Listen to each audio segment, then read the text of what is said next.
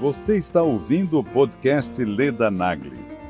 Entrevistas semanais com as personalidades mais influentes do Brasil. Para assistir às entrevistas em vídeo, acesse o canal Leda Nagli no YouTube. www.youtube.com/ledanagli. Eu sempre gostei de política, mas eu nunca fui engajada politicamente. Nunca, nunca tinha, eu nunca tinha sentido aquela coisa no coração. Foi a primeira vez e eu acho que é por isso que dessa vez eu me engajei. Eu normalmente na minha vida eu sou uma pessoa que dá risada até daquilo que não pode. Então eu não, não tinha como eu ser diferente. E aí eu acompanhava política e eu via as pessoas falando as coisas e eu não conseguia entender o que elas estavam falando. Então eu pensei assim, nossa, eu, eu, eu vou ter que traduzir para o meu entendimento e vou traduzir para o entendimento de outras pessoas. Leda, não tem noção do tanto que eu já ri do STF aqui em casa. Principalmente um dia, eu até contei isso mais recentemente, quando a gente estava naquela expectativa louca da sexta-feira, a PF vai bater na sua casa. Quando e marcinei. Na sua casa? Não, não bateu ainda. Espero que não bata, Alexandre de Moraes, que nós fizemos um combinado que a gente ia ser amiguinho de dedinho. Atualmente, eu não me considero nem conservadora, nem liberal, nem nada. Hoje em dia, eu me considero bolsonarista. E aí eu tava agachada em frente ao tripé, de repente ele bateu a mão na porta, que fez um barulhão e falou: "Bárbara!" Gente, eu quase caí de bunda, eu segurei com as duas mãos para trás, aí eu levantei rapidinho, eu presidente. Foi bem assim que aconteceu. Hoje as pessoas estão criando consciência que se elas não se interessarem por política, elas vão ser governadas por quem se interessa.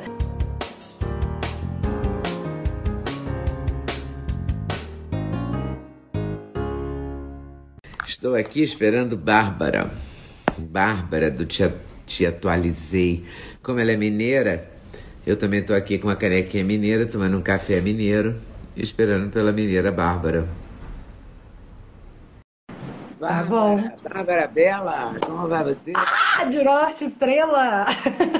Ah, imagina! Bárbara. Vou até tirar o fone aqui que puxou o seu, seu, seu áudio comum mesmo. É, eu nem. Ai, é bom. De uma abelha. Fone. Mas eu sou uma zebra, sabe? Eu não sei usar essas coisas direito. Aí eu faço assim mesmo, no tapa, dá tudo certo. Peguei o um café na carequinha aqui mineira para honrar você e a mim. E a nossa ah, memória. então somos duas! Ah! É, muito bom, muito bom. Bárbara, me conte de você. Como é que surge esse canal? Como é que surge essa Bárbara? Essa Bárbara Nossa. contundente e que não faz dar raiva. Tá, primeiro queria dar boa noite para todo mundo que está acompanhando. Gente, muito bom falar com vocês ao vivo, isso raramente acontece, mas é a Leda, não dá para fugir. então, o canal ele começou da seguinte forma. É, o meu marido ele trabalha viajando bastante, trabalhava, né, viajando bastante. E aí nós fomos parar em Curitiba, é, por causa do trabalho dele. E assim, é, o tempo todo que eu fiquei em Curitiba, é, eu tive problema com o clima lá, sabe? Porque é uma cidade maravilhosa com um clima muito difícil. E aí, é, o meu filho começou a ficar muito doente, então eu não conseguia trabalhar, porque ele ficava uma semana na escolinha, uma semana em casa, uma semana na escolinha, uma semana em casa. Então eu não podia trabalhar, porque não teria quem ficar com ele, ficasse com ele. Então eu estava me sentindo uma inútil na vida. Então eu pensei assim, ah, vou abrir um canal, porque eu tava bem para baixo mesmo. Falei, ah, vou abrir um canal para falar sobre o que eu gosto, sobre o que eu gosto, política. E a gente sempre fala bem sobre aquilo que a gente gosta, né? Claro. Então foi assim que aconteceu, para fugir assim de uma mega depressão que estava me pegando. E eu achei, juro por Deus, que quem assistiu o meu canal era só minha mãe e a minha irmã. E aí de repente apareceu um monte de gente e aí eu já não estava mais sozinha em Curitiba, eu já tinha um monte de amigos. Nossa, e foi uma surpresa maravilhosa. Eu fiquei muito feliz e tô muito muito feliz até hoje. E quantos anos tem o seu filho? Três, mas eu tenho uma de 14 também. Caramba, e esse de três é que estava toda hora ficando doentinho? Nossa, muito, muito. Muito doente. É muito o clima lá é bem complicado. Porque assim, nós mineiros, a gente está. Horizonte também, quando eu morei em Belo Horizonte, Belo Horizonte também era frio. Não é mais, não? Não. Não é mais, não. o clima aqui é muito gostoso, né? Aqui não faz muito frio, nem faz muito calor, mas na maior parte do tempo aqui é bem quente. Só que lá em Curitiba é muito frio e é muito úmido. Então é um choque de, de, de temperatura e deu ruim. Deu ruim. Nossa, mas foi um, um, período. Eu falo, gente, Curitiba foi tudo na minha vida. Se eu não tivesse ido para lá, nada disso teria acontecido. Então, assim. E não teria acontecido. Bom, eu adoro Curitiba, tem ótimos restaurantes, né? Uma cidade bem assim, bem bacana. ah, não. Bárbara, Curitiba, para quem quer comer, é um perigo. É um perigo. É perigoso, é perigoso.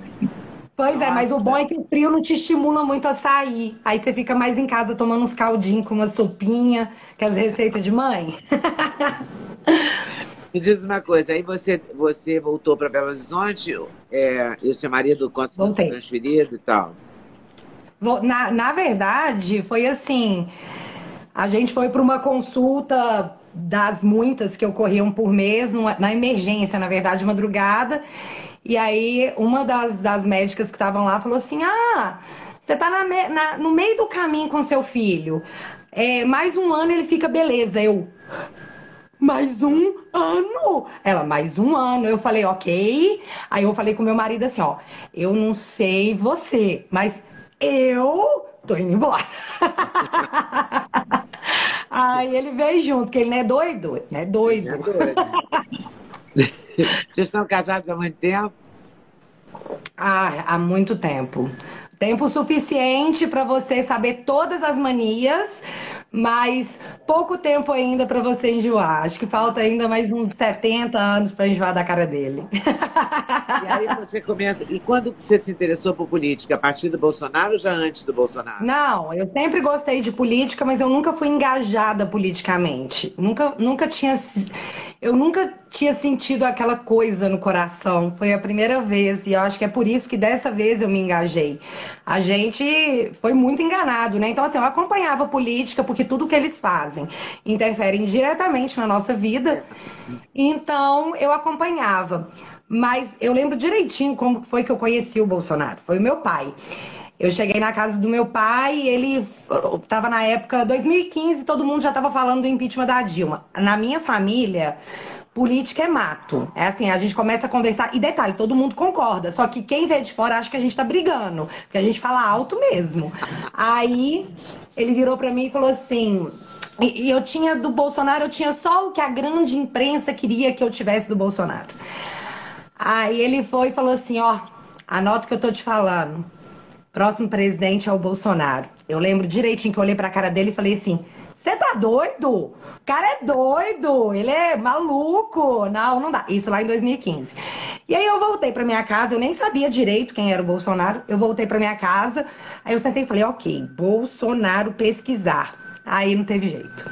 Aí foi amor ao primeiro, é só não matar, não roubar, que você não vai para lá. Foi amor ao primeiro. e você faz um comentário político com muito humor, né, Bárbara? É muito engraçado. Ah, obrigada. É o frango frito, o não sei o quê. É tudo hilário, entendeu? Não sei como é que você consegue. Você não Menina, tem formação mas de jornalista, não, né? Você estudou Não, não tenho. Formação de mãe. Porque mãe você tem que se virar nos 30 com seus filhos, né? Aí você vai é. se virando na vida, vai, vai dando seu jeito. Então, o que, por que, que é humor? Eu tenho um problema muito sério. A maioria das pessoas não sabem disso. Acho que eu nunca falei sobre isso. Quando eu fico muito nervosa, isso para minha vida, eu disparo a rir. Assim, as risadas que eu já dei de forma inapropriada, você não tem noção, mas de nervoso mesmo. Então, assim, eu normalmente na minha vida eu sou uma pessoa que dá risada até daquilo que não pode. Então, eu não, não tinha como eu ser diferente. E aí eu acompanhava política e eu via as pessoas falando as coisas e eu não conseguia entender o que elas estavam falando. Então eu pensei assim, nossa, eu, eu, eu vou ter que traduzir para o meu entendimento e vou traduzir para o entendimento de outras pessoas. Mas política é um troço chato, Leda. É troço chato, é, é, é sofrível. Falei, como é que as pessoas vão se interessar por política? O que é necessário? É necessário que você se interesse por política. E aí eu pensei, ok, vamos rir de tudo. E aí estamos até hoje, dando risada de tudo. Você consegue rir até do STF, jura? Nossa, Leda, Leda, você não tem noção do tanto que eu já ri do STF aqui em casa. Principalmente um dia, eu até contei isso mais recentemente, quando a gente estava naquela expectativa louca da sexta-feira, a PF vai bater na sua casa. Quando o marceneiro.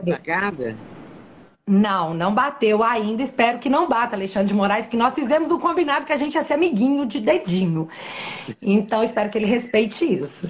É, a gente estava numa sexta-feira de manhã, expectativa total. Eu arrumava a casa toda na quinta-feira à noite, deixava tudo prontinho.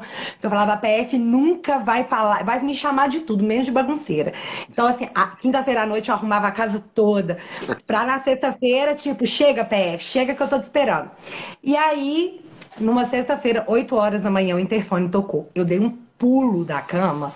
Eu olhei e falei, ai meu Deus, rodei, rodei, sobrei fedendo, né? Agora. E aí eu atendi o interfone até assim. Oi, Aí era um marceneiro, ele, ô oh, Bárbara, é o marceneiro, eu, ai, que eu vou te matar, menino, eu vou te matar. Mas o tanto que eu dei risada disso aqui, você não tem noção. E dos apelidos também do, do, do Xande, do seu Xande. A gente riu demais do seu Xande, muito. a direita é muito engraçada. Tem uma coisa que a gente sabe fazer, é meme. Agora, se a PF chegar aqui, vai levar um susto, é uma bagunça. eu não vou perder minha quinta-feira à noite arrumando mesmo. Mas Leda, você é a Leda, fina, chiquérrima. Eu não, eu sou a Bárbara do Te Atualizei. Aqui, você acha que a Globo ia perder a oportunidade de falar assim, ó, oh, deixa eu te falar, chegou lá na casa dela, os troços estavam tudo espalhado? Falei, não, fama de bagunceira não vou ter, não. e você, você já foi censurado alguma vez? Não? Você consegue dizer tudo que você tem vontade e aí você vai mudando as coisas, né?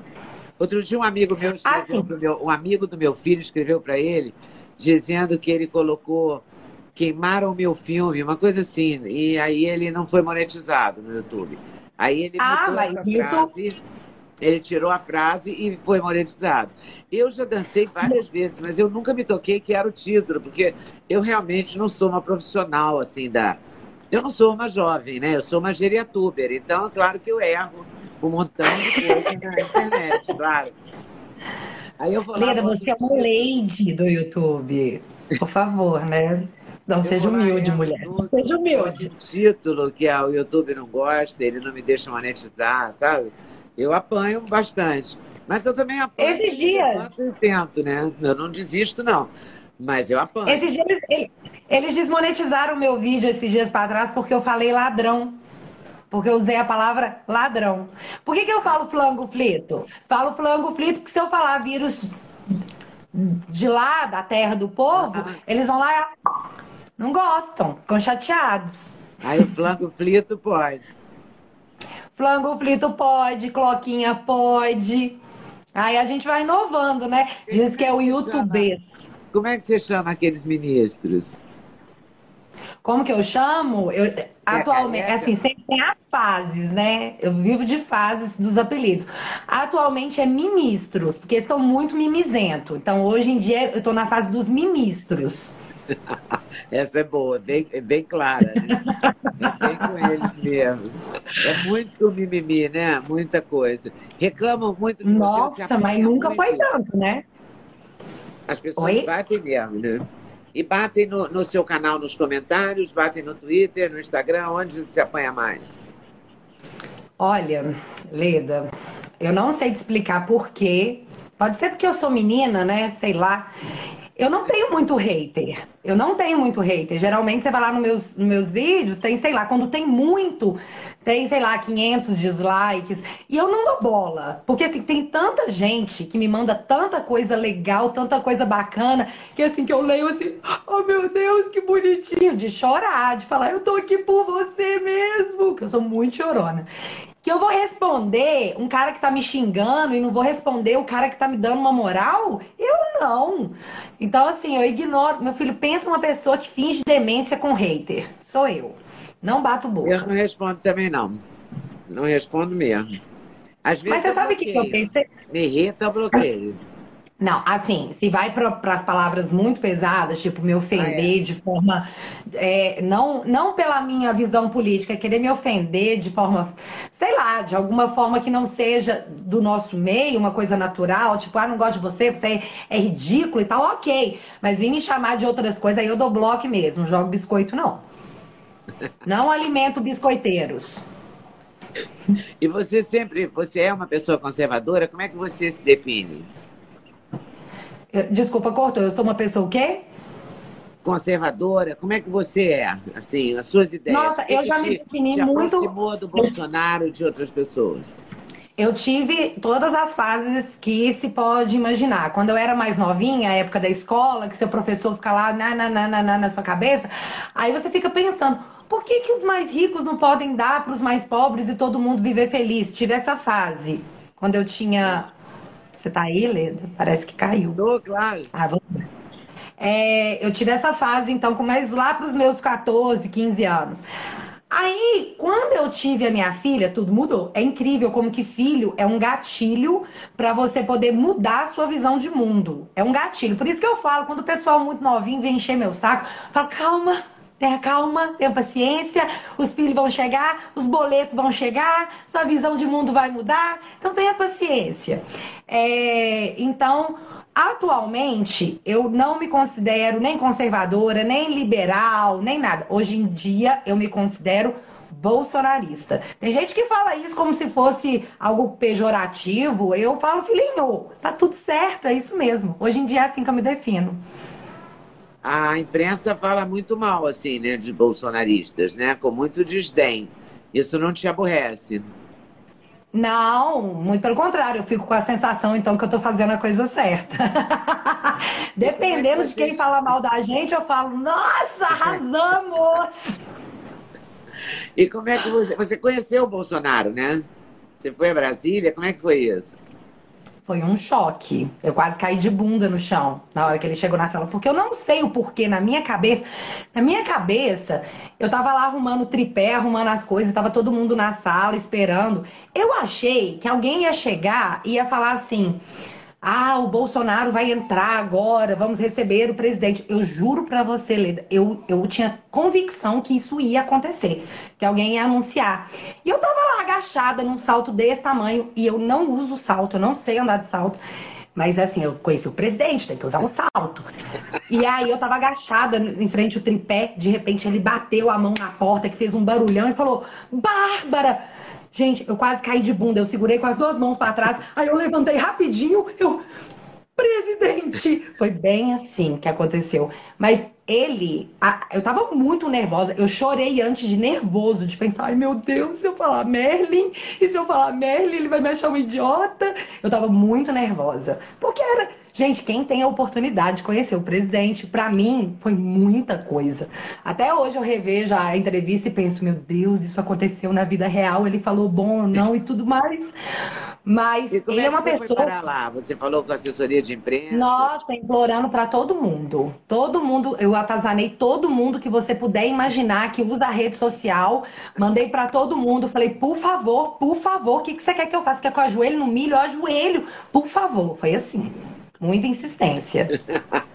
Mas, assim, ele é uma pessoa que eu, eu falo assim: as pessoas que não gostam do Bolsonaro deveriam ter a oportunidade de conhecer ele, porque ele com certeza vai lembrar muito aquele seu tio, aquele o seu pai, aquele seu amigo que você aparece no almoço e que, sabe, é o tio do zap, é o tio do churrasco, aquela pessoa que você.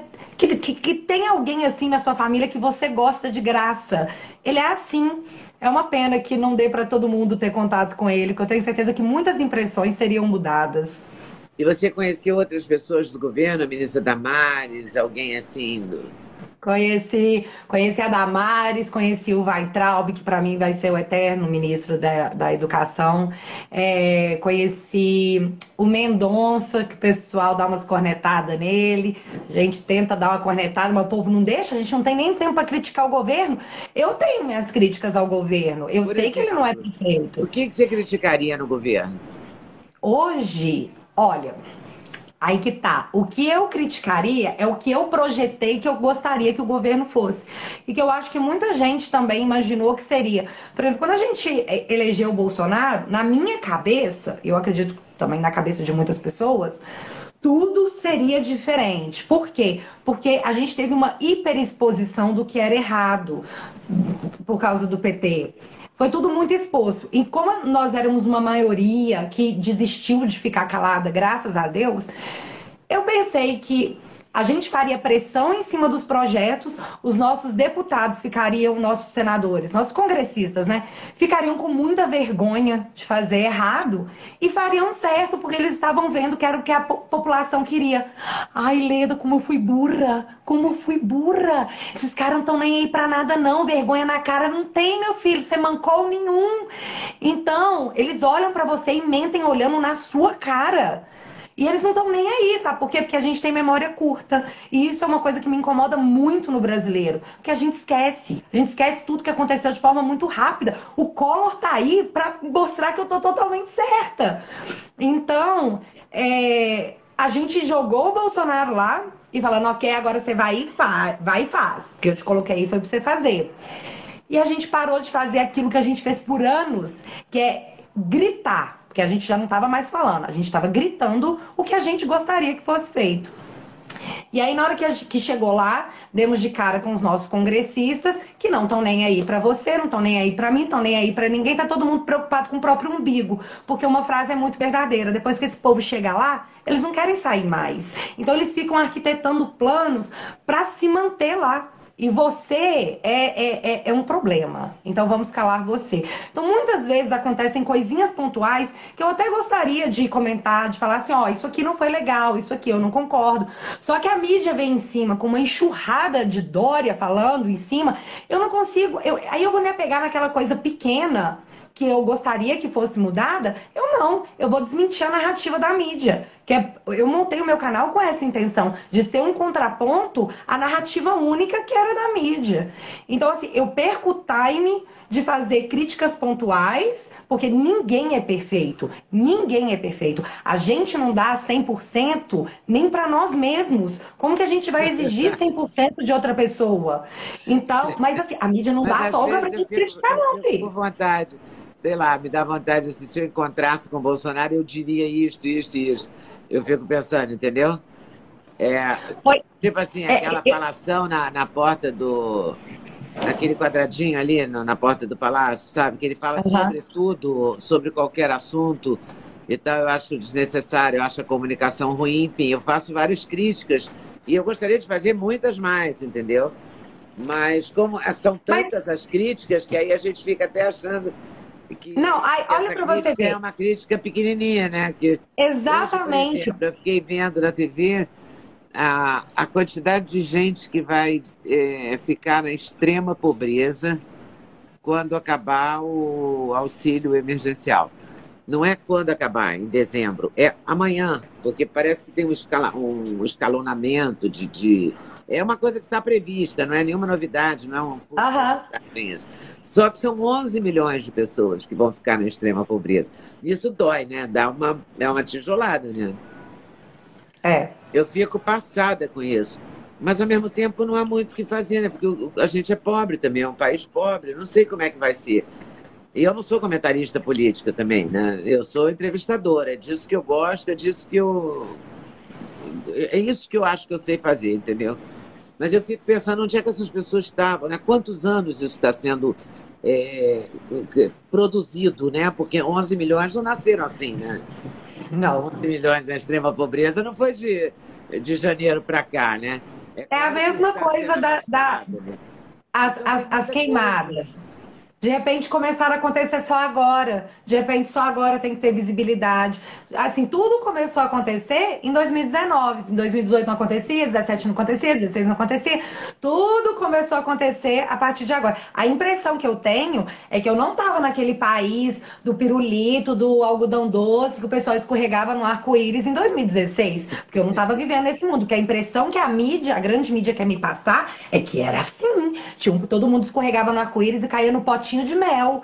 Então, assim, é, é, bem o que você falou, Leda. É tanta crítica pesada em cima de coisas desnecessárias e mentirosas que eu vou abrir o meu canal para poder falar assim: ah, eu não gostei disso que o Bolsonaro falou lá no cercadinho, igual eles chamam de é. cercadinho, né? Eu não, eu vou desmentir o cara falando na cara dura, na Globo News, falando assim: ah. O presidente mentiu que ele falou que a parcela era de mil dólares e é 600 reais. Eu fiquei tipo, ah, ele não falou isso. Ele não falou isso. Pior que falou. Aí eu vou abrir aqui o meu canal. Em vez de eu desmentir esse cara, eu vou falar: Ah, mas o Bolsonaro falou que o negócio lá no cercadinho não foi legal. Não, não vou. Não vou. É muito louco, né? É muito louco. É, muito louco, Leda. agora. E tem tanta coisa é. errada nesse país que você pode fazer esse canal pro resto da vida também, né? Não Nossa. Não é? Virou uma novela, né? Bolsonaro, né? Tem milhões de coisas que a gente não gostaria que fosse. Né? Não, não existem milhões de coisas. É, é, igual eu falei, não existe perfeição para ninguém. Perfeição é utopia, gente. Não existe. É, mas tem tantas coisas boas que eu acho que acontecem e tantas coisas boas que o governo é sabotado por uma oposição burra que ela, ela não é que ela discorde da situação, do fato colocado. Ela discorda porque ela discorda do governo em qualquer coisa que o governo falar. Isso para mim é uma oposição burra, porque no meu ponto de vista, dessa forma, a oposição só fortalece o governo. E aí depois ela não entende. As pessoas da oposição não entendem porque que a aprovação dele está crescendo, porque a gente vê, a gente ouve. Hoje não é mais a mídia que, que detém é, a narrativa. Hoje a, a internet está quebrando todos os paradigmas. E é por isso que eles querem calar a internet. Porque nós estamos incomodando a narrativa. Bom, é assim que eu vejo. E eles vão fazer muito esforço para calar a internet, né? Mas não eu vão fiquei, conseguir, não. Fico muito, mas sabe que você, você descobre em você uma Você acha que você tinha uma porção ingênua? Eu acho que eu, eu tinha uma porção muito idiota, assim. Porque eu fiquei pensando no, naquele, naquela votação do, do saneamento básico, sabe, do marco do saneamento. Sim. Eu fico imaginando como é que eu posso é, respeitar uma pessoa que vota contra a pessoa ter água encanada e esgoto. Como assim? entendeu? Não, aí não, não, me interessa se o presidente é A ou B, entendeu? Me interessa que Sim. isso é, de to, é para todos. Isso não é possível que seja uma pessoa lúcida seja contra. Né? E tinha um monte de Sim. gente contra. Né? Não, Oleda, mas mais do que isso. Chocada. E como eu fico chocada, eu imagino que eu sou meio idiota, né? Porque se eu não fosse idiota, eu não ficaria chocada com isso. Somos todos, tá, Leda? Então somos todos. Porque a gente. Eu, eu me considero muito ingênua para muita coisa, porque eu realmente acredito no coração puro de todo mundo. Todo mundo, para mim, é inocente até que se prove o contrário. Exceto os mimis. Os mimis estão com o filme muito queimado meu conceito. Mas. É... A complicação, igual você colocou o marco de saneamento básico, talvez para um eleitor que não se interessa por política, se ele ouve uma narrativa do pessoal da esquerda falando contra, ele pode até ser convencido. Ele não tem informação, ele ouviu alguém falar e foi convencido. Mas teve um projeto de lei que aumentou as penas para quem roubasse durante estados de calamidade pública. E a oposição foi contra. Foi contra. Não tem como se argumentar. Nossa, e como tem argumento. né? Em plena pandemia, né? Que ninguém sabia que ia acontecer. Né? Porque o Covidão tá aí. Ninguém imaginou que ia acontecer isso, né, Leda? Ninguém avisou que se ia acontecer. Isso era um roteiro pronto, de filme de terror. Todo mundo sabia que isso ia acontecer. Assim, a gente está falando muito tempo. Eu acho, bom, depois da Lava Jato, de tudo isso, será que a pessoa não se toca de que roubar ficou mais difícil? Não, não se toca, rouba de novo. E rouba, rouba de novo. É? é? facilitar para o ladrão. Aí facilitar foi, foi facilitou muito a vida para o ladrão em ano eleitoral. Em ano eleitoral. Ou seja, eles não iam perder essa oportunidade, mas nunca. Era muito previsível que isso ia acontecer, tudo que está acontecendo. E caiu foi pouco. Eu acho que vai cair muita gente ainda. Eu tô com muita expectativa. Você acha? Ah, eu tenho certeza. Tem muita gente com bumbuns, ó. Como é que você escolhe suas pautas? Você lê os jornais, você vê a TV, você, como é que você se informa e você escolhe? Olha. Vou falar disso, porque tudo é escolha, né? Vou falar disso, não vou falar daquilo. Porque não dá para falar de tudo. Né? Até porque. Não, não dá. Não dá. É muita coisa. É uma novela, é muita né? Coisa, é.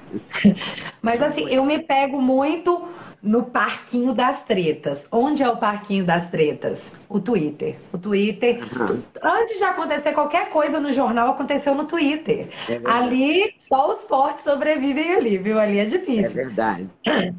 Mas aí eu vejo ali, ali eu tenho um parâmetro, é, porque tem o engajamento do povo. O que, que o povo está mais repercutindo? O que, que seria mais interessante esclarecer? É por ali que eu, me, que eu me baseio. Então, o Twitter é que consome muito do psicológico. Gente, ser twitteiro é difícil, viu? Você tem que ter um emocional forte, você tem que acordar todo dia, respirar fundo e falar assim: agora que eu vou atualizar os trend topics, porque todo dia é uma emoção. Mas é por ali que eu me baseio.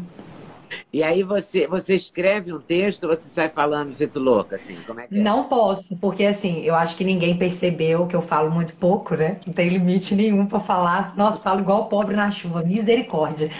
Então, eu me perco muito no assunto, porque eu começo a falar e, e vai embora.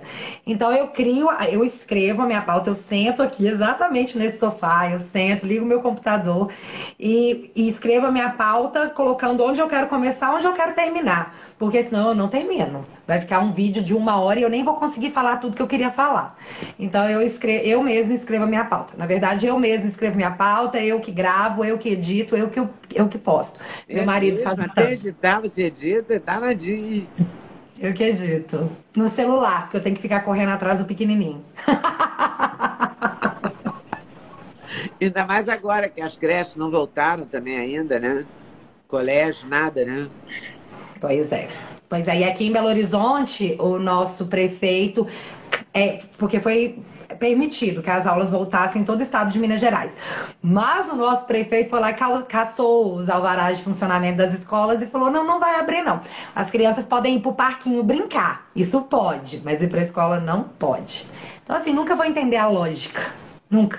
Eu também não vou entender. Você pode ficar no transporte lotado, mas não pode ir ao cinema, ou sei lá, entendeu? Não, E no restaurante? Qual que é a lógica? Se eu tô em pé de máscara, eu tô salva. Mas aí eu posso sentar porque o vírus passa direto por cima, ele passa direto? Como é que é que funciona isso aí? É ridículo.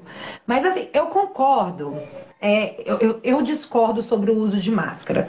Mas se for para deixar as pessoas voltarem a trabalhar, nós já estamos usando máscaras, nós já somos obrigados a fazer isso. As pessoas precisam trabalhar, Leda. Elas precisam, não é lazer, não é esporte, não é diversão, é necessidade. Quando que os nossos governantes vão criar consciência que não é todo mundo que recebe um salário fixo do funcionali- funcionalismo público?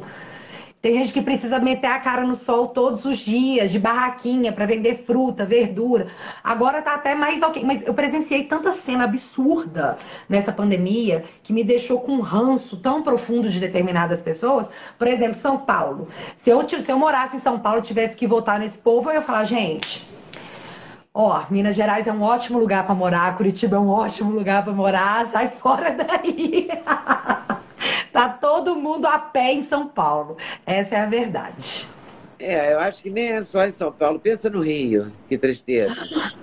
Entendeu? O Rio, eu, eu morei Rio, né? eu sou mineira, morei em Belo Horizonte, aí onde você mora, morei no Prado, na Rua Esmeralda. Morei um pouquinho. aí. Parar demais. Morei Conheço demais. Foi aí que eu virei atleticana. Por isso que eu te perguntei. É, Lá, lá, lá, lá, lá, lá, lá, lá. Bárbara, eu perguntei, você é Atlético ou Cruzeiro? Porque, em geral, é, eu implico um pouco, sabe, com cruzeirense, mas ela é Cruzeiro, fazer o quê? Eu acho, Vale, eu vale, acho Cruzeiro. sacanagem implicar com o Cruzeirense Vale, numa hora Cruzeiro, dessas. Fazer o quê? né? Eu- Eu, eu, eu, eu tô achando que assim, implicar com o Cruzeirense numa hora dessas é sacanagem. A gente já. Vamos falar de política, Leda? Vamos ficar falando de política? A mineira adora esse assunto, né, Atlético Cruzeiro, não tem jeito. Não, aqui em casa é um problema. Aqui em casa é um problema, pessoa me é conta que é atleticano. mineira, eu não resisto a essa pergunta. É impressionante, eu não resisto. É Mas é- é normal. né? Mas eu não resisto. Também Não, vai o meu marido é nada. atleticano, o meu cachorro chama Tardelli, Ah, porque eu queria o cachorro. E ele não queria. Então, assim, eu- chama Tardelli para eu ter o cachorro. Vocês tinham que negociar. o Tardelli, coitado. Olha, mas antes de eu ser cruzeirense, eu sou apaixonadaça por futebol. Eu amo eu futebol, daquela que assiste. Hoje não mais, mas eu assistia jogo de futebol, até que não era do meu time, é, de tanto que eu gostava. Eu assisto porque... até hoje, de, de, jogo que não é do meu time, direto. Aliás, eu tenho três times, porque eu sou Flamengo, sou Atlético e sou Tupi de Juiz de Fora, porque eu não ia deixar de torcer pelo time da minha cidade. É Mas verdade. Aí a gente vai tu... rolando. Agora, Belo Horizonte é um belo lugar para morar mesmo. Ah, as pessoas daqui não existem em outro lugar, gente. Os belo-horizontinos, na verdade, o mineiro, o povo mineiro é surreal. É, é, um povo que não existe em outro lugar, você pode procurar. E se tiver todo, gente de todo o Brasil, se você conhecer o mineiro, você vai querer ser amigo do mineiro. Povo maravilhoso. A gente sempre tem um café novinho passado, uma mesa com pão de queijo, com uma broa. Olha, quem, fica, quem, quem é capaz de não ser feliz tomando café na casa de um mineiro? Mas em matéria de política, até que Minas Gerais está indo bem, o Zema não está indo mal. Zema não está indo mal, mas não pode elogiar, não, que senão estraga, tá? É, não pode ficar elogiando muito, não, porque senão ele fica confiante né? demais. Né? Ele está limpo na parada, né? Isso é legal. É Olha, o Zema, ele, ele, ele foi o voto, o voto útil. Eu não vou votar em. em, em... Na verdade, para mim, ali era todo mundo oposição. Então, não... vamos ver o que, que dá. Porque o, os outros candidatos eu já sabia o que esperar. O Zema eu não sabia. É. Então, eu falei, eu prefiro arriscar com alguma coisa nova, que acabou sendo novo, que na verdade é Oranges the New Red. E não me chocou muito, não. Você viu a declaração do Felipe Sabará, que ele foi o que era candidato à prefeitura de São Paulo, que ele saiu, que ele não é mais candidato, porque ele foi sabotado pelo João Moeba e pela ala canhota do Novo. Ala canhota? Ah. É, Aqui mas não. Acho, mas é difícil gostar de. Eu, eu acho muito difícil gostar de um partido né, do Brasil. Você se sentir é, parte, né, sentir um compromisso com o partido no Brasil. é, eu não me sinto com nenhum. Fortes, né? é porque partido é uma lojinha, né? É, um é uma lojinha. Gente, né? É um amontoado de coisas. Não é uma... Que dá muito dinheiro. Partido é, é uma lojinha que dá muito dinheiro. Então, como é que você vai confiar em pessoas que são movidas por interesses financeiros? Porque os partidos são movidos por interesses financeiros. Então, eu não me apego ao partido. eleitoral, por... né? Que Nossa! de um tostão na pandemia. Não, mas nós vamos expor a cara desse povo, vai ser tão maravilhoso, viu? Mas vai ser maravilhoso. Eles vão, eles vão levar um susto nas eleições, eu acho. Eu acho que. Você não acha que o povo mudou, não? Que há uma acho. consciência política, ainda não é absoluta, mas é muito melhor do que era cinco anos atrás. Muito, muito. Que é isso? Hoje as pessoas estão criando consciência que se elas não se interessarem por política, elas vão ser governadas por quem se interessa. E nós temos muita. A, a nossa voz. De governadas, povo... né? Ai, voltou. Fui eu que travei? Você não, não sei o que aconteceu. As pessoas Travou de novo. governadas, né? Assim, eu, eu sou Voltou. Desculpa, eu não estava te ouvindo, ficou travado um tempo, agora voltou. Ficou, agora voltou, graças a Deus. Vamos. Graças a Deus. As pessoas ficarão desgovernadas se elas não se interessarem por política. Não é? Essa que é a verdade. Não, sim, e, e, e que eu estava falando, a questão da voz do povo, quantas coisas e atitudes dos nossos políticos a gente não mudou no período que a gente estava engajado em demonstrar o que nós queríamos que fosse feito. Até na própria internet, quando vai ter votação, a gente faz pressão. Eu já cansei de pegar telefone e ligar para um por um dos deputados, ligar e cobrar assim, aí, você vai votar como? Ó, eu vou gravar essa ligação, vou pôr na internet. Como é que você vai votar? Muitas vezes, muitas vezes. Então, quando você pressiona para aquilo que a maioria quer, porque isso é uma democracia, é a voz da maioria, eles se sentem acuados de determinada forma e, e, e, começam a nos ouvir. Então, é por isso que eu acho que é muito importante manter o engajamento do povo ativo, porque o preço da liberdade é a eterna vigilância. Sempre. Eterna vigilância. Você não viu hoje? Eles tinham dado aumento para 600 procuradores, 27 mil reais o salário. Ontem, tá sobrando dinheiro, né? Hoje. Tá sobrando dinheiro. Olha o que eles queriam fazer com, com, com a nossa dívida contraída para o auxílio emergencial. Queriam transformar isso em, em, em dinheiro para político. Eu tô assim, gente, será que esse povo não tem é, não é nem ser mancol, eu, eu nem sei qual é a palavra, vergonha na cara, de saber que todo mundo vai ficar sabendo disso. Eu acho que eles contam que a gente vai voltar a ficar desinteressado. E aí pensa, ah, isso aqui vai passar batido, ninguém vai ver. Nada mais passa batido em tempos de internet. Isso tem que ficar muito claro para os nossos políticos. Nada mais passa batido em tempos de internet. E mais uma vez eu ressalto, por isso que eles estão desesperados para calar a nossa voz. Porque, e detalhe, a internet tem memória. Você pode esquecer, mas na hora que você for fazer uma pesquisa, ela vai te lembrar. Isso é um perigo. Isso é um perigo. Você não tem noção, Leda, da quantidade de coisa que eu resgato na internet, que o cara fala, ah, eu não falei, eu. Não falou? Peraí um minuto, esse aqui não é você falando? Eles ficam apavorados. eu adoro. Ah, não vou mentir, não. Gosto muito. Mesmo, né? Oi? Muito terror mesmo. E você dedica parte do seu dia a isso ou eu levo o dia inteiro? Caramba, um vídeo eu levo em média 10, 10 horas para fazer. Um vídeo. Então, um dia que eu vou gravar vídeo. Olha, geralmente eu gravo dois, mas eu tô tentando gravar três, mas é porque eu tô tentando estudar. Porque eu tenho consciência que eu estou falando para um, um número grande de pessoas. Então eu tenho que saber do que eu tô falando, porque é assim, quando eu não sei o assunto, eu prefiro não falar. Mas tem determinados assuntos que eu gostaria de abordar com mais propriedade, eu não consigo porque eu não me sinto capacitada para fazer. Então agora eu estou tentando ler mais, estou tentando fazer mais cursos, me capacitar mais para falar com mais propriedade de, de determinados assuntos, sempre deixando claro que essa é a minha opinião, porque o meu canal é um canal de opinião. É sempre a minha opinião sobre aquilo que eu absorvi. Então, eu estou tentando ficar mais, não politizada, mas ter um conhecimento maior sobre determinados pontos que eu acho interessante que, é, que o brasileiro tenha conhecimento. mais, né? Ficar mais sim. informada sobre alguns assuntos, né? Sim, sim. E aí, Tô dá tentando. tempo de fazer isso tudo? Ser mãe, tomar conta de menino correndo? Então. Cozinha também, não? Porque eu acho que. Tudo, tudo. Tudo. Eu que cuido da minha casa, eu que cuido dos meus filhos. Porque, assim, antes de eu ser qualquer coisa, eu posso ser qualquer coisa. Mas antes de eu ser essa coisa, eu sou mãe. Eu sou mãe dos meus filhos. Então, nenhum dos dois foi acidente de percurso. É, é, é meu maior papel na vida eu sou mãe. E aí, depois que eu resolvo os problemas dos meus filhos, que eu faço as coisas que eu tenho que fazer com os meus filhos, aí a gente vê. Agora, o que, que nós vamos fazer? Nós vamos gravar vídeo? Nós vamos fazer comida? Nós vamos arrumar casa? O que, que nós vamos fazer?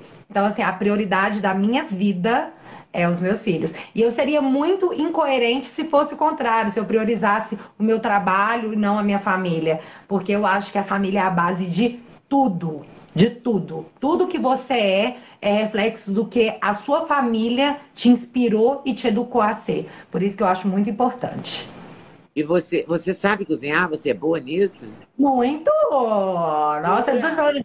Não, eu não tenho ninguém trabalhando aqui em casa. É, aqui em casa a gente faz comida todos os dias, arroz, feijão, bicho, batata frita, salada é sempre na vida. Mas sopa, macarrão, lasanha, lasanha é o marido, o marido que faz. É, caldinho, tudo é aqui em casa com nós.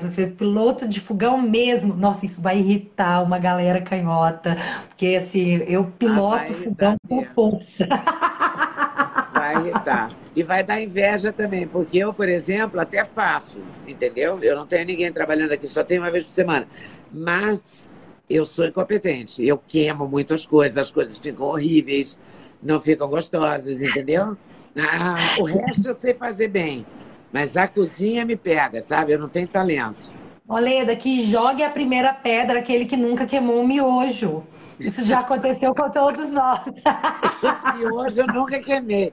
Mas, em compensação, já queimei tudo que você pode imaginar. De legume, de batata, de uma batata que eu amo, que a gente chama de batata baroa e que aqui em São Paulo chama de mandioquinha. Ah, é, que é baroa. Já queimei 100 mil vezes aquilo. Mas tudo bem. Não, é, é, é, difícil achar o pontinho certo, né? Tem que ficar tudo lá é cutucando, se você esquecer, já era. Tudo é difícil. Mas o problema é que a minha filha A minha filha de 14 anos, ela acha que a minha comida é a melhor comida do mundo. E eu acho que a comida da minha mãe é a melhor comida do mundo, assim como eu acho que ela achava que a comida da mãe dela era a melhor comida do mundo. Então eu não posso abrir mão disso. A minha filha, é, mais velha, ela é aquela filhinha que. E aí, eu não posso ficar falando muito, não, porque não, não quero expor ela. Mas ela me liga, já me ligou de dentro da sala de aula e falou: mãe, olha o que, que meu professor tá falando. Aí eu. Ah, tá te doutrinando! Ela é super antenada nessas coisas, ela sabe debater. Então, assim, ela é o orgulho da mamãe, filhinha. Você é o orgulho da mamãe, viu? que delícia! É. Maravilha. O que mais você acredita? Você acredita na família? Acredita em Deus? Claro. Acredito em uma religião? Qual é a sua religião? Não, sou cristã. Acredito muito em Deus. Mas assim, eu acredito muito em Deus, mas as orações, as minhas conversas com Deus mais verdadeiras e profundas, eu tive com Ele no banheiro, tomando banho, ou sentada sozinha pensando na vida. Eu acho que Deus está onde você chama por Ele. Não tem aquele negócio, levante a pedra e lá eu estarei. Então eu acho que Deus está com a gente o tempo todo. Precisou, meu filho, Ele está ali para você para e conversa. E eu vou te falar, eu já desafiei Deus duas vezes duas vezes de falar assim: você tá aí mesmo? Você tá aí mesmo? Você jura que você tá? Então faz tal coisa pra mim. Então que aí eu vou acreditar que você tá aí, menina. Gente, eu juro, eu arrepio de falar isso e pá! Aí eu. Ah, ok, Deus, vamos então vamos sentar aqui, vamos fazer uma oração agora, vamos ajudar, fazer uma coisa certa, que o Senhor deu suas provas, acredito no Senhor. Então, assim, Deus está. Se você pedir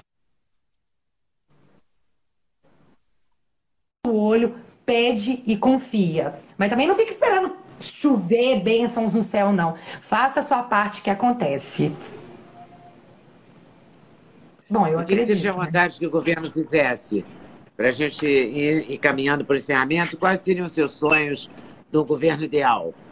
Não, perguntas assim, que pergunta difícil. Tantas.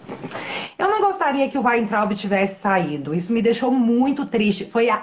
Eu acho que foi a primeira vez que eu peguei o telefone. Eu liguei para Paula Marisa. Liguei para Paula Marisa nesse dia, porque ela gosta, gostava também, gosta muito do Weintraub. Naquele dia eu liguei para ela chorando copiosamente. Aquele dia eu fiquei muito triste. Então, assim, eu não queria que o Weintraub tivesse saído. Apesar de eu entender toda a situação, foi uma coisa que me deixou muito triste. Eu acho que a, a, a mudança da nossa situação começa pela educação e pela cultura. Estou gostando muito do trabalho do Mário Frias e do ministro Fábio Farias, foi uma grande surpresa. Eu taquei pedra, depois eu falei, não, calma, vamos observar. Estou gostando muito do que está fazendo, mas hoje o meu problema maior é o MEC. Continuo com problemas com o MEC. Então, hoje eu gostaria que tivesse uma transformação no MEC que eu não acho que vai acontecer, não tenho essa esperança, então esse é o meu ponto de, de tristeza no momento. É, tá, tá demorando, né?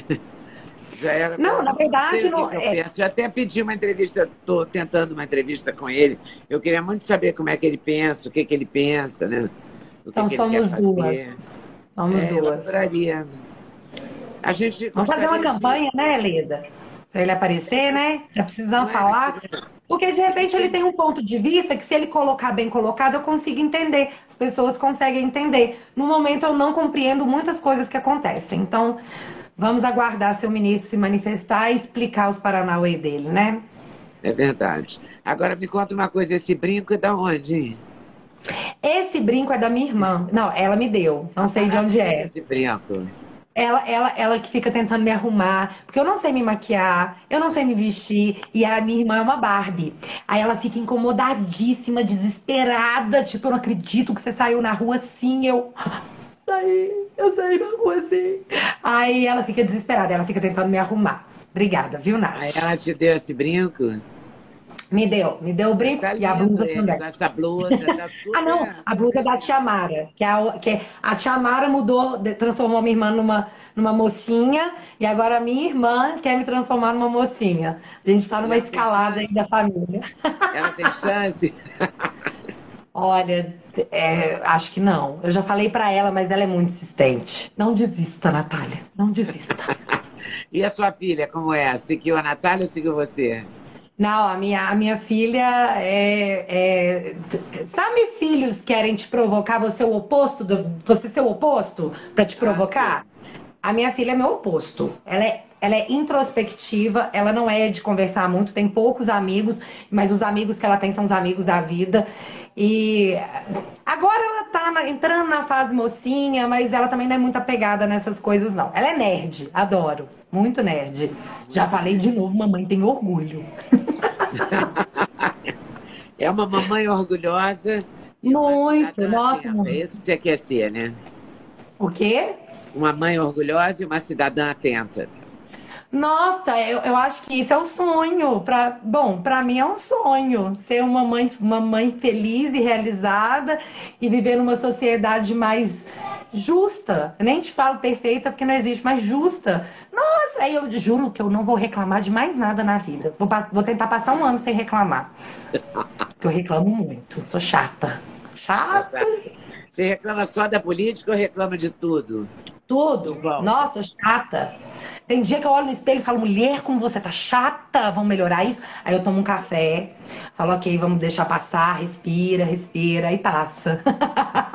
Não me permito também ficar rabugenta. Gostei muito de conversar com você, Bárbara. Muito obrigada pela sua Ai, Lida, eu que agradeço. Satisfação imensa. Caneca, Se fosse é, presencial essa entrevista, você ganharia essa caneca, que é do meu canal. Eu espero te encontrar um dia para te dar essa caneca, tá? Olha, não me ofereça coisa que eu apareço, viu, Leda, para pegar a caneca, viu? Deixei meu cabelo ficar branco e aqui na charge ele tá escuro. Vou ter que fazer outra charge, né? Vou não, mas tá lindo. Aqui. Fazer outra. Quando, eu é, for, quando eu for aí, eu vou ter que buscar minha caneca, porque eu faço coleção de caneca. Olha essa ah, aqui. Ah, então Socialismo não paga o meu café. Eu tenho uma coleção dessas canecas. Tá bom, estou te devendo essa, hein? Vou guardar aqui. Tá Combinado. Bom? Combinado. Oleida, muito obrigada muito pelo bate-papo. Foi um prazer imenso te conhecer, assim mesmo que virtualmente. Espero ter a oportunidade de conhecer pessoalmente. Uma grande referência para mim. Imagina, foi um prazer enorme. Muito obrigada pela sua generosidade, por perder esse é tempo isso. aí conversando comigo. E boa sorte. É isso, ganhei tempo. Beijão. Beijo, gente. Com Deus. Tchau.